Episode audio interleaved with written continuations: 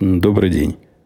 30 июля 2017 года, около 5 часов по среднеамериканскому времени, 396 э, выпуск подкаста «Атом Путуна».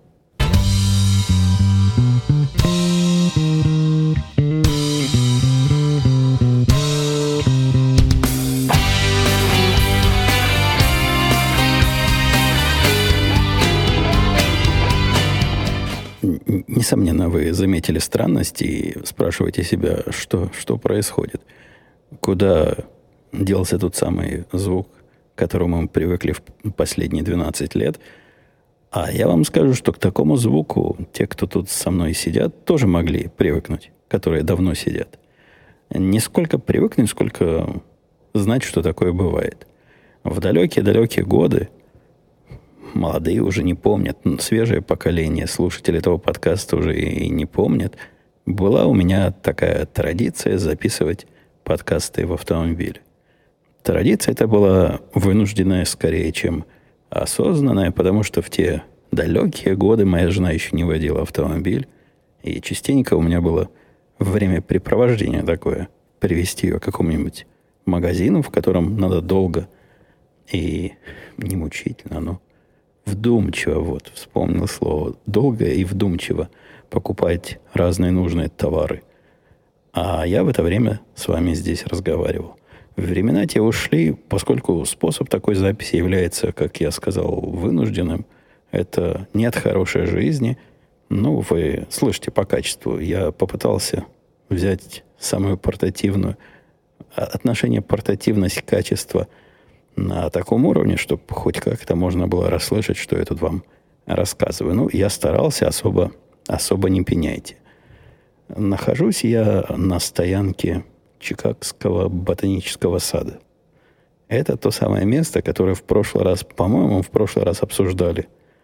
Э, как нам повезло, нам с вами, мне от того, что не пришлось жену туда везти, а вам от того, что из-за этой поездки – не сорвался очередной подкаст. И в тот же раз я сказал, по-моему, если я ничего не путаю, что пообещал как-нибудь отвести. Но вот пришло время выполнять, исполнять свои обещания. Стою, жду, она пошла разведывать, что за сад такой ботанический. Никогда здесь не были. Довольно далеко от нас это место. Большое, большое-большое место. Машин много-много на стоянке. И никто даже на меня с удивлением не смотрит, что тут сидит чувак и что-то в микрофон бубнит. Видимо, и не таких видали. Сегодняшнее начало подкаста вообще не такое планировалось. Я собирался выйти к вам и дрожащим от холода голосом сказать, что только вышел из душа и сразу к вам. А с этого пошло раскручиваться история, душевая история. Не, она вовсе не связана с гигиеной. Она связана с тем, что сломался прибор – прибор, тот самый, который готовит горячую воду, в четверг это было, или даже в среду, перестал горячую воду поставлять. Началось с того, что сначала дочка сказала, что-то как-то ее ванна или душ плохо греется. Потом мы вечером тоже попробовали подушиться, принять, то бишь душ, а он не течет. То есть течет, но холодный. Спустившись вниз в подвал, а душ, э, нагреватель воды, это такой большой бак, который стоит в подвале, греется а, при помощи газовой такой горелки, он на 40 галлонов. Ну, это вроде как не очень много, да? 40, не, не может быть 40 галлонов, или может быть. Но там число 40 совершенно точно есть. Вот он на 40 вот этих единиц, на вид довольно крупный. И с этим, с этим баком совершенно явно что-то не так, потому что из него вода э, не то что потоком, но почти потоком течет на пол – Благо, там в полу рядом специальная дырка есть, и он прям по сливу в эту дырку в полу уходит. То есть катастрофы никакой не случилось, за исключением отсутствия горячей воды, которая тоже поначалу не показалась катастрофой. Увидев, что такого характера проблему мне самому не решить, я почитал инструкцию. Прямо на этом баке написано, что делать, когда вода вот так хлещет. Там два краника, которые надо перекрыть, один газовый, а другой водяной. Все это я сделал и пошел открывать запрос на обслуживание в компании, которая занимается гарантийным моим обслуживанием. Я в прошлых подкастах рассказывал, что по историческим причинам у меня есть такой называется American Home Shield, набор э, такой полиси, то есть договор с ними, контракт с ними, по которой они какие-то мои поломки чинят типа бесплатно. Ну, типа бесплатно это как, примерно как страховая медицина. То есть понять, что именно они тебе оплатят и в каких количествах, трудно. А не только со страховой медициной, вообще всякие страховые услуги, они вот такие странные. Ну и гарантия на, на автомобиль тоже такая, особенно когда дополнительно покупаешь, тоже не всегда понятно, входит вот эта поломка и вот эта деталюшка именно э, в то, за что они заплатят, или не входит. Я от, первым делом открыл у них, значит, запрос, срочно-срочно прислать. Горячей воды нет. Как, как жить? Жить никак нельзя без горячей воды. И пошел смотреть, что в контракте же написано. В контракте туманно таким языком контрактов написано нечто, из которого можно сделать вывод, что наверняка они а, платят а, починку, если это дело не чинится, то оплатят замену прибора, ну вот этого бака и нагревателя к этому баку. Оно все в одном комплекте. Э, установку тоже оплатят. Но вот что касается дополнительных услуг, там так туманно перечислены, какие еще дополнительные могут быть услуги. Вот дополнительные они могут и не оплатить. Ну, черт с ними, сказал сам себе, хоть что-то оплатят, и то хорошо. Прислали они на следующее утро а, специалиста, который спустился со мной туда, посмотрел, сказал, ну, чувак, ну, ты чего, говорит чувак, посмотри, сколько лет этому баку. Они служат по 10 лет. Это вот в крайнем таком удачном случае. А у тебя он тут 93-го года рождения, бак твой. То бишь, отслужил свое уже давно. Я для порядка спросил, что, менять или чинить будем? Он говорит, нет, ну, чинить тоже можно, но будет стоить в 4 раза дороже, чем купить новый. Поэтому будем менять. Э, я наивно ожидал, что ну менять и менять. Ну, пойдет сейчас чувак этот починщик, техник в ближайший магазин, где эти баки продают. Привезет его, поставит. Спросил, сколько времени поставить. Он говорит, недолго, часа полтора.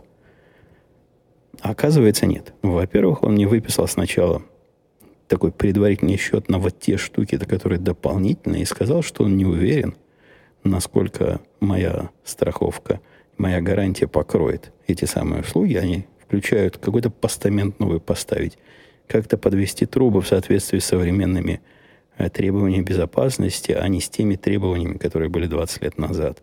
Какой-то еще ряд работ. Каждая из работ по мелочи. Вот самое дорогое, по-моему, вывести эту балалайку было там 100, 120 долларов.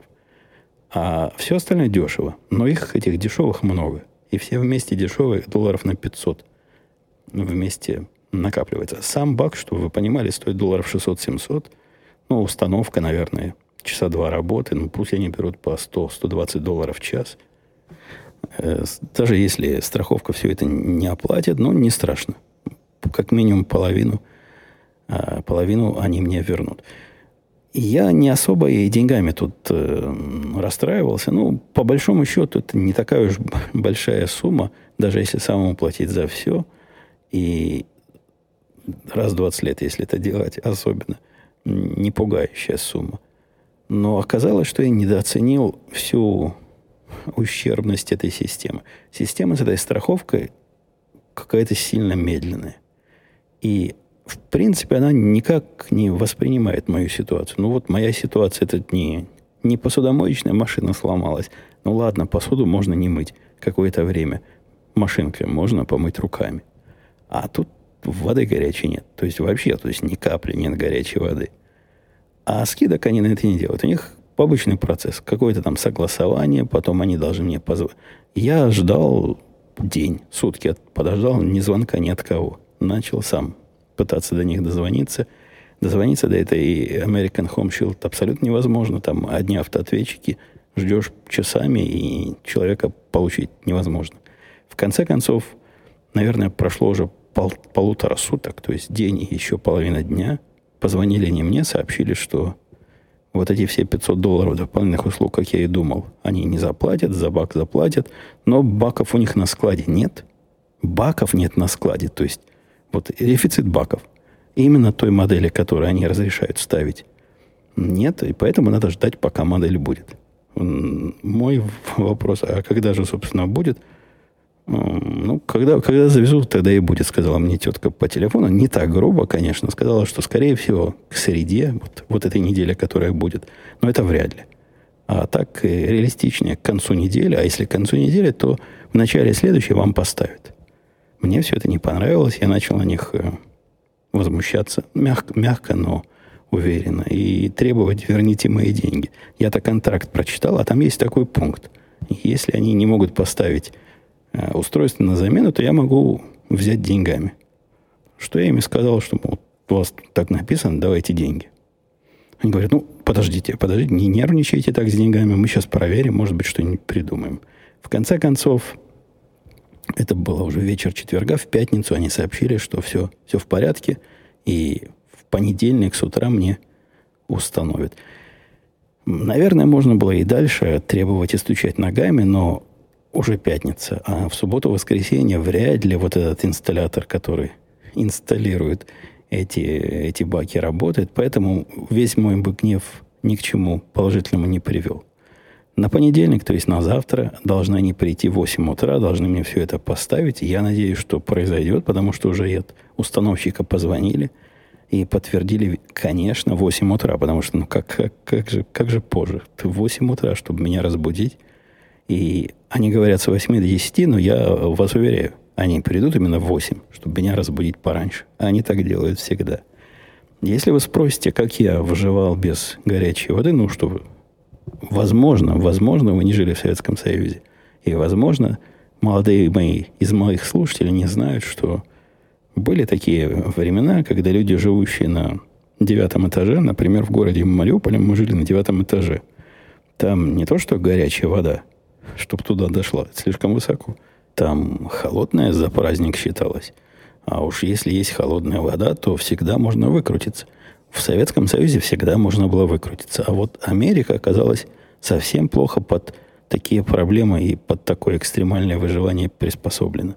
То есть вообще, вообще плохо. То есть совсем, совсем почти никак. Это проблема технического характера. У них э, все эти водяные приборы, работающие на, на давлении, не рассчитана на то, что может быть только половина напора. То есть открываешь кран душа и ожидаешь, что пойдет холодная вода, потому что горячая перекрыта. Ничего подобного не идет никакая. А в двух душах из трех, что у нас есть, вода вообще никуда не идет. То есть вот ни капли, не поднимается, не хватает э, тяги холодной воды, чтобы ее туда догнать. В том душе, который в спальне, худо, бедно, если как следует подождать, она начинает таким неспешным, неспешным ручейком капать. Короче, я уже привык принимать холодный душ, но должен вам сказать, что страну эту победить как раз плюнуть. Перекройте горячую воду, и все население просто э, не переживет этого. Потому что догадаться мыться одной холодной водой тут вряд ли кто сможет. А, а самый трюк, ну, девчонки мои, они ж нежные. Оп, это мой пульт управления упал. Я говорю в микрофон, который с пультиком. И на пультике можно нажимать кнопку, и эта кнопка вроде как останавливает или продлевает запись. Так вот, девчонки мои, как создание нежное, пошли к мальчику. Это тоже по-советски. Вы можете помнить, что иногда у вас были знакомые или родственники, которые жили либо в другом микрорайоне, либо на этаже, куда добивала вода, горячая или холодная, и ходили всей семьей к ним мыться. Вот пошли мои девочки к мальчику, договорились о визите и ходят к нему принимать душ. Вот такие экстремальные, экстремальные условия выживания. Но ничего, как-то потихоньку выживаем. С этим микрофоном, даже не микрофон, с этим прибором, в который я сейчас, который держу в руках, слышите, как он в руке переваливается. Не получилось установить его на штатив и говорить, штатив совсем неудобно изгинаться. Я ведь в автомобиле сижу. Я попробовал подставить к рулю такой поднос. Я когда-то в Твиттере публиковал его фотографии. На этот поднос поставить прибор в э, специальном таком, на специальном штативчике, ну, как-то не то. Как-то он далеко и криво стоит. Пришлось в результате прикрутить ручку. К нему есть, к этому зуму H, сколько-то там у меня, 4, 2, не помню, какой-то зум у меня. Специально для таких оказий приобретенный. Прикрутил ручку и вот держу за эту ручку. Руки у меня натренированы. Я ведь правой рукой теперь пистолет держу и много раз нажимаю на курок в тире, так что руки ого Левая, правда, болит. Левая конкретно болит, потому что такое напряжение левой руки, когда поддерживающая рука, вот эта вторая, она кажется не основной. На самом деле на нее вся нагрузка и приходится. Правая нормально, а левая просто мускулы, а, а, существование которых я и не подозревал, побаливают. Но вроде уже проходит, вроде, вроде уже к этому привыкаю выстрелил, наверное, я с момента приобретения своей покупки, ну, наверное, 500-600, 500-600 раз из этого прибора. Э, ну, не о приборе я хотел говорить, потому что в прошлый раз я вас своим прибором, ну, чего там скрывать, достал. Поэтому о рабочих темах. На работе я наблюдал пристраннейшую картину. Никогда такого не было, и вот опять. Я обычно не участвую в демонстрационных э, забегах. То есть, когда наши собираются и показывают заказчику, что, э, ну, как наша система работает, и рассказывают, почему она хороша и почему ей надо пользоваться. Я на это посмотрел, это какой-то кошмар. Я вам скажу, как подкастер. То есть, как человек, который не профессионально, но уверенно говорит в микрофон, умеет держать мысли, умеет со стека снимать, умеет более-менее связанное повествование строить, как мне кажется. Наверное, и вам кажется, иначе бы вы здесь со мной не сидели. То, что наши продажники и бизнес-люди и все прочие, которые занимаются этой самой демонстрацией, показывали, у меня вызвало, ну, не скажу, что отвращение или возмущение, но это было плохо. Если бы я был той стороной, которая мне показывает все это, я бы сказал, что это было, что это за ерунда – Система наша сложная, чтобы вы понимали проблему. За час ее показать вот так вот импровизацией абсолютно невозможно. Ну, то есть вы за час можете показать процентов 10, если вы не готовитесь и не думаете о том, что же именно вы собираетесь показать, какую именно часть. Невозможно просто обо всем быстренько сказать, потому что это вызывает больше вопросов, чем ответов. Надо как-то определенные части, в зависимости от заказчика, насколько я понимаю – Э, раскрыть сильнее. На некоторых надо просто показать, что вот такое бывает, а некоторых мельком упомянуть, а некоторых похвастаться, может даже не показывать. Нет, там был полнейший бардак, полнейший разброд и шатание. Сидели они втроем, а я, я сбоку стоял, смотрел на это на все и показывали систему в таких режимах, в которых, ну, даже самые продвинутые пользователи, даже самые продвинутые программисты уже забыли, что такие режимы они этой системе написали. Без всякой подготовки. Вот просто что в голову взберет. Ой, а у нас еще и так есть. Ой, а, а еще мы вот сюда можем. А еще и крестиком вышивать на машинке тоже можем. Мне это показалось провалом, вот провальным. Наш, э, наш президент, он тоже на это смотрел, директор наш. И, судя по его лицу, он чувак сильно понимающий. Вот он, видно по лицу было, что со мной согласен но не лез в этих продажников и в бизнес, только иногда им махал руками, когда они вдруг начинали на какой-нибудь ерунде уж сильно заморачивать. Но я вам пример приведу ерунды, на которые, на мой взгляд, никогда не надо заморачиваться, когда вы покажете систему.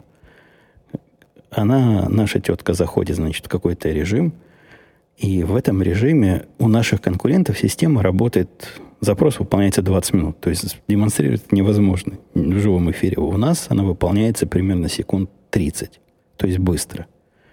Но все равно 30 секунд показать надо как-то пользователя развлекать и какие-то слова приговаривать. Вот у меня с точки зрения технического развлечения там часики, часики крутятся. И, я вовсе не ожидал, что она в, в, в эту 30-секундную паузу начнет их внимание на этих самых часиках акцентировать. Надо сказать, что вот смотрите, мы сейчас выполняем запрос, который перелопатит половину мира. Выполнится он быстро и если вы в курсе, у других это делается 20 минут, а у нас уже вот и готово. Нет, она вместо этого начала рассказывать про часики. Вы посмотрите, какие замечательные тут часики переливаются. Это они вот считают что-то. И вот привлекало внимание к чисто техническому трюку, который показывает, что мы не можем это мгновенно ответить. И э, вы понимаете мое возмущение. Ну, не то и не о сем говорила. Не надо было к этому внимание привлекать. Уж так очевидно. А если привлекаешь, внимание, то как-то продавай. Не соображают. Длилось этот позор около часа. С той стороны заказчик как-то признаков жизни вообще не, не, не подавал. Ни вопросов, ни бэка, ни, а тишина в трубке. Вообще тишина. Какие-то, когда уж мы начали к нему приставать, ну что, понравилось, не понравилось, какие-нибудь вопросы, он что-то спросил, совсем не по теме, мы ему что-то ответили, совсем не по теме. У меня было ощущение провала окончательного, полного, при том, что заказчик многообещающий. Каково же было удивление, когда в конце всего этого разговора он сказал, да, ладно, все понял. Это как раз именно то, что я хотел от вас услышать и увидеть. И я готов прислать контракт. Скажите, на какой адрес прислать, все. У нас будет с вами контракт и будет с вами работа. Я не думаю, что это наш показ такой был крутой. Показ был, поверьте мне, провальный. Но, видимо, мы им очень сильно нужны. Видимо, их э, наши конкуренты уже совсем-совсем достали настолько, что они готовы перейти к любому, кто хоть какие-то похожие на, на правду данные показывает и обещает посчитать им то, что, то, что им сейчас считают неправильно, более правильно. В самом деле, в понедельник уже мы для них, во вторник, наверное, уже будет это не в понедельник, должны начать все эти обсчеты, просчеты. Это вот тот самый заказчик, который случайно у нас появился, я несколько выпусков назад рассказывал, которому мы обнаружили огромное расхождение между предполагаемым результатом и настоящим результатом в, в процессе тестирования моей программки для нахождения отклонений. Так что да, та программка себя уже, считаете, окупила. Жена подписалась на такую социальную сеть для соседей. Называется Nextdoor. Следующая дверь. Или дверь по соседству. Эта э, социальная сеть давно приставала. При этом пристают они таким офлайновым образом. Не спамом, а письмами. Присылают письма прямо в почтовый ящик, говорят, все ваши соседи уже здесь, вот ваш специальная типа группа. Я не знаю, я туда не хожу, она такое специальная социальная сеть для микрорайона. Вот действительно. Э, заходите. И жена как-то об этом знает. Вот откуда-то в ее круге общения в интернетах и соседях все про это знают. И все там ходят. И все говорят, заходи, конечно, там пообщаемся всем нашим тупичком. Зайти туда было непросто. Чтобы зайти, необходимо подтвердить, что ты это ты. Живешь именно по этому адресу. И разные интимные подробности спрашивали. Я сказал жене, да забей. Нафиг нам этот Nextdoor нужен. Без него сколько жили и будем дальше жить. Однако они поняли, что мы пытались зайти. И не решились вводить разные интимные данные. Они прислали нам открыточку, в котором был пин-код, который надо ввести, и никаких интимных данных больше от нас не требуется. Ни номера водительских прав, ни, ни других важных цифр.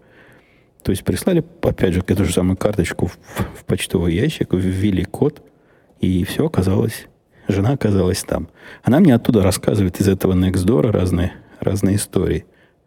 Ну, там делятся. Например, люди пишут, вот к нам приходили чуваки воду чинили, вот хорошие чуваки как-то воду все прикрутили куда надо, теперь течет из того крана, из которого должна была течь с самого начала. Делятся своими соседскими делами. Или, например, предупреждение. Кто-то написал предупреждение, что видел хулигана – по нашему переулку, по соседнему с нашим ходил хулиган и производил противоправные действия. Бросал в собак камнями. Там, там, там типа Фейсбука, то есть можно к этому писать комментарии. Люди писали комментарии, возмущались, что за, что за дела, на что, куда смотрит полиция, дало эту самую преступность. Были еще какие-то случаи, когда кто-то пытался влезть кому-то в автомобиль, что-то там украсть. Но вот такой уровень преступности – в нашей деревне примерно. Вы уж меня извините, но я больше не могу сидеть на степени кондиционирования один. Я включил ее на степень 2, и от этого вам стало гудеть. Больше, чем гудело раньше. Ну, я терпел. Не знаю, сколько времени. Время, кстати, это еще одна проблема. Я абсолютно не понимаю, сколько времени я с вами тут разговариваю. Пока, по ощущениям, еще, еще можно поговорить. Э, у нас пумы вернулись пумы. Их не было тут с 19 века в нашем районе. В нашей деревне точно. Вообще в Иллинойсе не было пум с 19 века. И пришли. Причем в виде не, не, не в зоопаркном таком, а совершенно дикие вот эти самые помы ходят по улицам. Э, люди э, вызывают полицию, говорят, у меня во дворе там пума лежит, обняла бачок с мусором, и к ней не подойти, страшный зверь. Откуда-то нашествие этих зверей. Более чем один случай есть, то есть это какая-то пандемия. Похоже на э, сериал такой есть дурацкий, где звери взбунтовались. Может, пумы взбунтовались и решили наш Иллинойс э, поработить.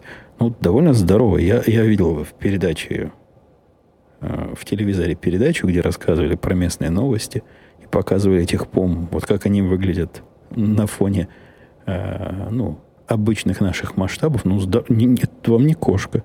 Это такая здоровая штука, я бы ей палец в рот не положил. И выглядит как дикое. Такое дикое-дикое животное. А попытка наша с мальчиком, я вам рассказывал, что я возьму мальчика с собой пострелять, она обернулась полным, э, окончательным и позорным провалом. Взял я мальчика, дал, дал ему, ну, для, специально для него взял еще и револьвер, он попросил, нельзя ли и револьвера взять, и любопытно пострелять из обоих видов оружия, что у меня есть. Совсем с этим мы нагрузились, мишенями, пришли платить. А он возьми и скажи этой тетке, которая там стоит на, на кассе, говорит, а у меня, у меня документов нет, у меня нет этого разрешения на стрельбу. Ну, можно я вот с папой пойду? Он говорит, нет, нет, нельзя. Вам же, говорит, тебе же больше, чем, 20, чем 18 лет. Если бы было меньше, можно. Вот если тебе с 11 до 18, пожалуйста, закон не запрещает, иди стреляй. А если тебе больше 18, то никак. Никак нельзя, необходимо свои собственные свое собственное удостоверение владельца оружия. Даже если ты не владелец, а всего лишь хочешь пострелять, попробовать и решить, быть тебе владельцем или нет. Насколько я знаю, это не, не идиотское, то есть это идиотское ограничение, но в, на этот раз идиоты в моем тире. По-моему, есть другие тиры в нашем штате, где вот такое не заставляют делать. В предыдущем тире, куда я ходил, я точно знаю, что приводили с собой бездокументных и взрослых людей, и никто не мешал им стрелять. Мой мальчик сам ходил с кем-то стрелять, правда, э, в тире, который снаружи, который такой уличный. Там они из винтовки стреляли, тоже никто его документов не спрашивал. А здесь вот вообще никак. При этом, наверное, если бы мы промолчали, ничего бы сами про себя не сказали, никто бы и внимания не обратил, никто бы документы не попросил. Ну, поскольку мальчик честный, сразу признался. Пришлось ему стоять, ждать меня там снаружи. Я уже пришел, не уйду не постреленный. Он был не против. Смотрел, как, как я стреляю. Там как раз такая стеклянная стена, и из-за нее видно, как люди стреляют и куда попадают. У меня хорошо получилось. Несколько таких групп я положил, что любо-дорого. Просто показательное выступление устроил. Э, еще из тем а есть у нас еще какие-нибудь темы? Давайте посмотрим на вопросы и, и комментарии и будем потихонечку двигаться в сторону завершения. Добрый день, Евгений. Спасибо за подкаст, писал Андрей. Хотел спросить, контролируете ли вы как-то свои финансы, пользуетесь какими-то программами для трекинга или хотя бы на глобальном уровне делите доходы? Ваше отношение к ежедневному трекингу финансов стоит ли как свеч – или лучше это время тратить на саморазвитие, чтобы со временем финансы перестали волновать? И есть еще третий вариант. Жениться, и пусть жена этим занимается. Вот это мой, мой способ шовинистический. Да, у меня в виде устройства и программы для трекинга именно жена. Я про это тут не раз рассказывал. Она занимается этим как-то а, со, со своими методами. А методы у нее такие бумажные, бумажные технологии – то есть столбик там пишет, потом на калькуляторе считает, и как-то они у нее расходы и доходы, дебет с кредитом должен свестись. Там, там своя система. Мои попытки внести в эту систему какой-то хай-тек, какие-то более продвинутые, чем калькулятор технологии, не увенчались успехом. Ей так удобно, у нее так все работает, она так понимает – и ей так хорошо. Ну да, Андрей правильно сам себе ответ дал. И если уж не жениться, то тогда действительно стараться, чтобы ежедневного трекинга финансов не надо было делать. По поводу финансов я жене недавно сказал свое, свое отношение к финансам. Когда я рассуждал, вот какой, какой бы мне еще хотелось купить себе пистолет, она говорит, да купи себе, ну что ты, ну, можешь себе позволить, купи себе еще одну игрушку. На это я и сказал, нет, это противоречит моей финансовой политике. По одному безумству за раз. Одно безумство я уже сделал, вот теперь нужен какой-то повод для второго безумия. Нельзя просто так ну, сначала купить один пистолет, потратить на это кучу денег, а потом через две недели купить второй, потому что тебе процесс покупки первого понравился. Нет. Какой-то повод. Например, был бы день рождения. Или какие-нибудь шальные деньги. Пришли бы за что-нибудь, за что я уже забыл, что мне должны, и вот кто-то вернул бы мне пару тысяч. Или, или еще какой-то праздник. Или какая-то внеочередная премия. Вот тогда безумство будет как-то хоть оправдано. Это такой мой вам, Андрей, финансовый совет. Если безумничаете, то делайте между этими действиями какие-то перерывы. Добрый день, писал э, Андриан. Я всегда вспоминаю свой первый проект и мотивы, которые сподвигли меня на их реализацию. Что со временами. На их, на его, наверное, реализацию. Какой был ваш первый проект и было ли что это, что сподвигло его реализацию? И как вы пришли к тому, что программирование это прямо то, что нужно? Про первый проект я тут рассказывал наверняка, просто не мог не рассказывать, но за 12 лет-то обо всем уже на свете рассказал. Посему, повторюсь, возможно, не в первый, даже не в десятый раз. Первый проект мой был в тот момент, когда жена была беременна этим самым мальчиком. То есть мы только поженились, я какое-то короткое время поработал тоже типа программистом, но таким странным программистом очень странных приборов в очень странном месте в течение месяца двух-трех, куда меня теща устроила по блату. А, да, там денег давали мало. Но я в это время в институте учился на втором курсе, по-моему, или на третьем. На третьем скорее, чем на втором. Но активно искал сам работу. И вот первая работа была в кооперативе. По-моему, в одном из первых кооперативов в Таганроге, компьютерном кооперативе, где мне дали писать, поручили писать прям большую-большую систему с большой-большой оплатой, ну, большие деньги по тем временам. Я был студент, получал 50 рублей, как сказать, долларов, 50 рублей стипендии, такой продвинутой стипендии. Э, на, в этом в этой шарашке конторе, куда теща устроила, где я работал там на полставки, или я не помню, как там студентов принимали, но в какой-то студенческом виде работал, я получал еще 45 рублей. То есть доходы были 90-100 рублей в месяц. Это все, что я тогда умел заработать. А в этом кооперативе мне пообещали по выполнению процесса тысячу рублей. Тысячу рублей. Правда, процесс там был большой, система была вообще неподъемная. Но поскольку я был молодой и, горячий, я тогда не понимал, насколько грандиозные проекты они от меня хотят. И сейчас бы мне такое дали, я бы сказал, нет, за три месяца это не сделать. Вот не сделать вообще никак. С теми техническими возможностями, с теми средствами разработки, с тем всем, что тогда у меня было под рукой, за три месяца такое не сделать. То есть никогда вообще. Хотели они, чтобы я сделал им систему для графического редактирования каких-то там... Такая, сейчас бы это назвали векторный редактор. Векторный графический редактор. Но делайте скидку на то, что это 80-е, конец 80-х годов. Ну, не конец, что там конец-то? Мальчик мой какого? Он 89-го года или 86-го? Не, 89-го. То есть это, да, конец 80-х, это еще он не родился, он где-то родился в процессе. То есть я уже первую часть этого проекта, проект вначале был на 500 рублей, надо было какую-то часть сделать, а потом к нему чего-то еще дописать еще за 500 рублей, если пойдет первая часть. Обе пошли, проект три месяца занял, за три месяца я заработал тысячу рублей. Это было очень круто. Понятно, что после этого я на государство в этой Шарошкиной конторе больше не пытался работать, а работал, делал проекты дальше в кооперативе – ну, что сподвигло на эту работу? Мне всегда нравилось это дело программирования, а что сподвигло его реализацию? Это ничего не сподвигло. Это были времена, когда нет интернета, когда чужую реализацию посмотреть было невозможно, когда надо было головой сильно-сильно-сильно думать, потом идти в библиотеку искать разные научные методы как же, собственно, вот это делать, как решать проблему пересечения каких-то там областей в какой-то там двухмерный проект, я уж не помню, но там были свои сложности, которые абсолютно не очевидно было, как делать. И действительно в библиотеке сидел, выписывал, придумывал алгоритмы, придумывал формулы. Сложная, сложная была. Совсем нетривиальная задача. Вполне, скажу вам, стоила этих самых тысяч рублей, что мне потом заплатили. И Андрей спрашивает, Умпутуна, а такой у тебя зик? И показывает картинку. По-моему, там был такой. Я сейчас в машине не вижу картинки.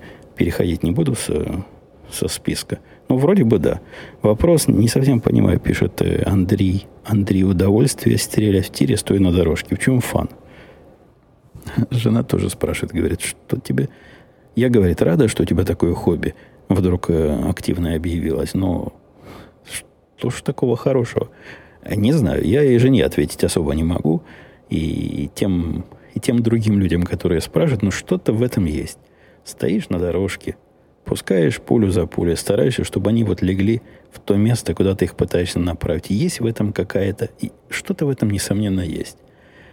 А объяснить, в чем тут фан и в чем тут удовольствие, тому, кто этим не занимается, не понимает этого фана, я не могу. Но с, если у меня с одной стороны стоит еще пять человек, а с правой руки еще шесть человек, и все примерно этим самым занимаются, и, видимо, разделяют страстью не назвать, но вот радость от процесса и от результата, то, наверное, не один я такой ненормальный, которому это нравится.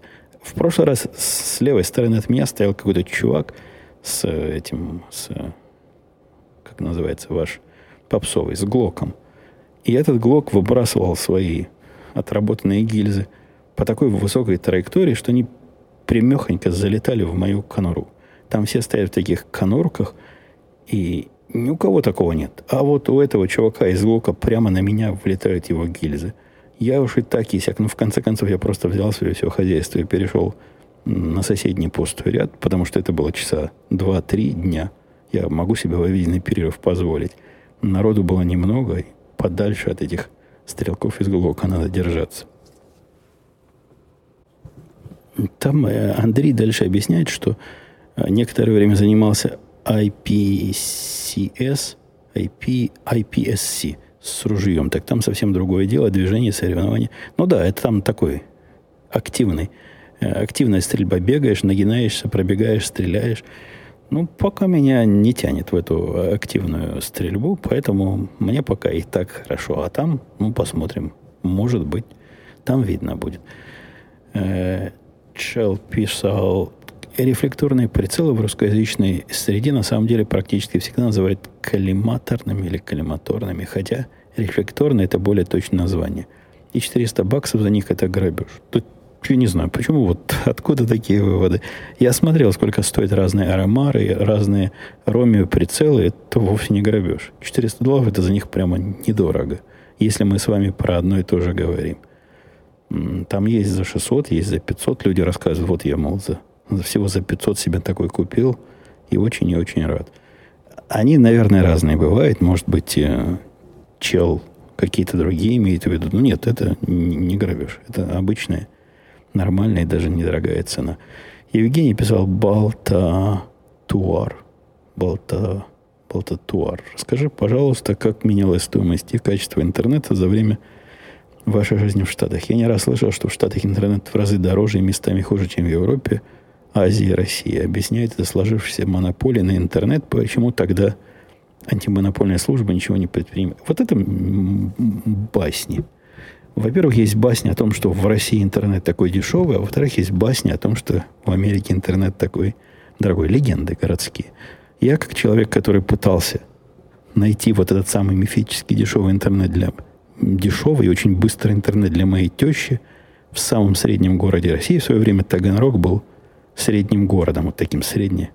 Вышли они где-то под Таганрогом среди бескрайних полей. Вот в этом самом Таганроге и сказать, что там я смог найти совсем задешево и хорошего, хорошей скорости, хорошего качества, и везде там файбер у вас, и везде все летает, но прямо не скажу. Вот нет. Нет, нет. Возможно, есть такие места, там город-герой Москва или город-герой Ленинград, в котором все это действительно так, не знаю. Я искал для тещи в среднестатистическом городе. Что же касается здесь, ну, как, как, как везде. На интернет. Скорости растут, цены, цены не очень падают, но при том, что скорости растут, цены остаются примерно теми же, понятно, что на, на килобот, то есть на количество байт в секунду переданных, оно все становится дешевле. Когда я начинал, и первый интернет из крутых, который я помню, у меня был от работы, он стоил, был 1 мегабит в каждую сторону, э, по-моему, да, по-моему, T1 был. Ну, что-то такое в те годы было. Такая выделенная специальная линия чуть ли не к дому у меня шла. Стоил каких-то сумасшедших 500 долларов в месяц, но это было для бизнеса, для работы. Потом, после того, как я с этой работы ушел, интернет мне... А, мне всегда работа оплачивала интернет. По-моему, всегда. Я же из дома работаю большую часть времени. Были разные обычные бытовые. Бытовые стоят у мальчика сейчас стоит 40 долларов за 40 мегабит ну, скорости интернет.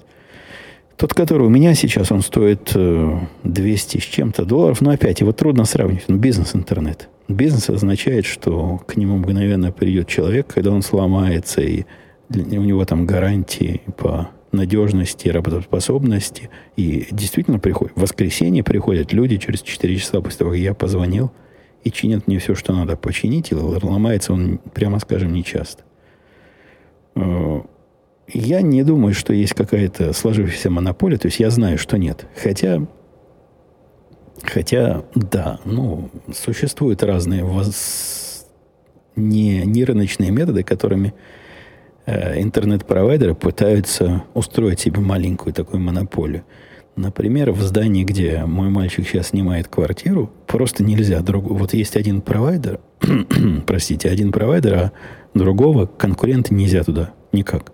Он бы там технически мог бы быть, но владельцы здания уже сговорились с тем, и скидка от этого.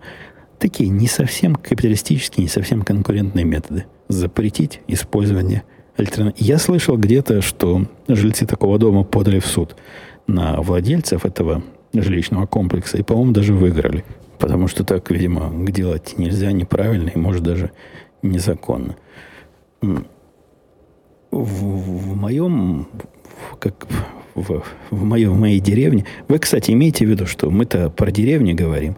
Я не имею вообще никакого опыта с тем, как в городах в Америке с интернетом. У нас в офисе есть есть какой-то интернет, но я никогда не пытался измерить его скорость. Он не особо продвинутый, но там не нужен продвинутый. Нам не нужны скорости в офисе. А там, тут, где я живу, это деревня. То есть, представьте, глубинка, российская глубинка. Ну, 60 километров от ближайшего города. И вот в этой деревне у меня есть минимум 4 провайдера, 4 поставщика интернета, которые между которыми я могу перебирать. Не сказать, что они там один прямо сильно хуже или сильно лучше другого, они все примерно одинаковые. У них условия примерно одинаковые, цены примерно одинаковые. Но если бы я был простым человеком, наверное, я бы заплатил порядка 50 долларов э, в месяц. При этом интернет был бы достаточно быстрый для всего и был бы ограниченный по трафику. Ну, там большие ограничения в терабайтах. То есть я бы, как простой человек, никаких бы проблем за эти самые 40-50 долларов не испытывал. Привет, Евгений писал Хелио. Хилио. Показывают ли по американскому телевидению какие-нибудь военные учения, которые провели в одном из штатов? К примеру, в России очень часто показывают, что вот появилась такая новая ракета, или провели масштабное учение с большим количеством людей, техники. Э, что-нибудь подобное вообще показывают в США? Ну, Сказать, что это подобное я не скажу, но когда какой-нибудь кризис, и наши корабли бороздят просторы, какие-нибудь там шестой американский флот подошел к берегам Северной Кореи, что-то показывают. Какие-то там ракеты взлетают красиво вверх, самолетики садятся, поднимаются. Когда взорвали эту мать всех бомб э, в Афганистане, вот эту самую большую не, не атомную бомбу, эту месяца 3-4 назад было, тоже про нее показывали. Но не видя как учение, а видя вот как новость. Должен быть какой-то новостной повод. Само по себе проведение учения где-нибудь э, в Канзасе вряд ли станет поводом. Я никогда не видел, чтобы какие-то внутренние учения нам показывали. И а о чем там смотреть-то? В, в чем, собственно, интерес смотреть о большом количестве техники людей? Вот если бы в результате использования этого количества техники людей, например, грохнули там, президента Сирии или устроили переворот в Иране, или, не знаю, что-нибудь с Ливией порядок навели, тогда бы да. Тогда это был бы новостной повод. А так это не. Вряд ли такое можно найти в телевизоре. Добрый день, писал Дима. Нужно ли по той же логике подружить дочку, вооружить? Подружить не надо. Вооружить дочку и жену тоже. Хотя бы газовый баллончик или шокер. Это я в прошлый раз делился логикой, что вероятность плохих событий, когда вам может понадобиться крайнее средство самозащиты, э, низка, но не нулевая. И к этой не нулевой ситуации надо быть готовым. И абсолютно правильная мысль, Дима. Да, правильно в нужную сторону у него пошла эта логика. Нужно, несомненно, но заставить невозможно никак. Ни жену, ни дочку. Поэтому, поэтому что могу, те места, которыми я могу контролировать, я и контролирую. Вот я себя могу контролировать, когда я с ними могу контролировать. Большую часть времени, когда мы вместе дома, я могу контролировать. То есть контролировать, быть готовым к плохому. А когда они сами, и у них нет ни, ни шокера, ни газового баллончика, ну, приходится только надеяться на статистику, что абсолютно отвратительно, без, безответственно, но вот такие они. Они считают, что, а, ерунда. Сколько уже ходили, ничего не случилось, значит, ничего не случится и дальше. Анатолий спрашивал, если у меня опыт железнодорожных поездок в Штатах на дальнее расстояние – э, всякими. Не, не, нету. Жена, кстати, Анатолий, твой вопрос прочитала и, и загорелась идея куда-нибудь сесть на поезде, поехать далеко. Но поезда ее не впечатлили. Вот этот самый поезд Lake Shore Limited, который едет из э, Чикаго в Нью-Йорк, она посмотрела на, на картинки, на, на, на фоточки, что-то он ей не понравился. Приходилось ли вам пользоваться вашим огнестрельным оружием не в тире? Ну, то есть моим нет, не приходилось. А казенным приходилось. Ну, я просто так в армию сходил и в трех или в двух интифадах поучаствовал. Не, ну больше я вам, дорогой Анатолий, ничего рассказать не могу по этому поводу, потому что иначе мне придется вас убить, как говорят в шпионских фильмах. Давайте я вот этой странной, странным замечанием, таинственным и пугающим буду сегодняшний подкаст заканчивать. Сколько по времени поговорили, не знаю. Напоминаю, что говорил я с вами черт знает во что, держа это черт знает как в своей правой руке, а левой пытаясь контролировать. А то же самое левой еще перематывал на телефончике, прилепленный к магнитику в моем автомобиле, темы вниз и вверх. И из этого, что получилось, вы только что прослушали. Всего пока. До следующей недели услышимся.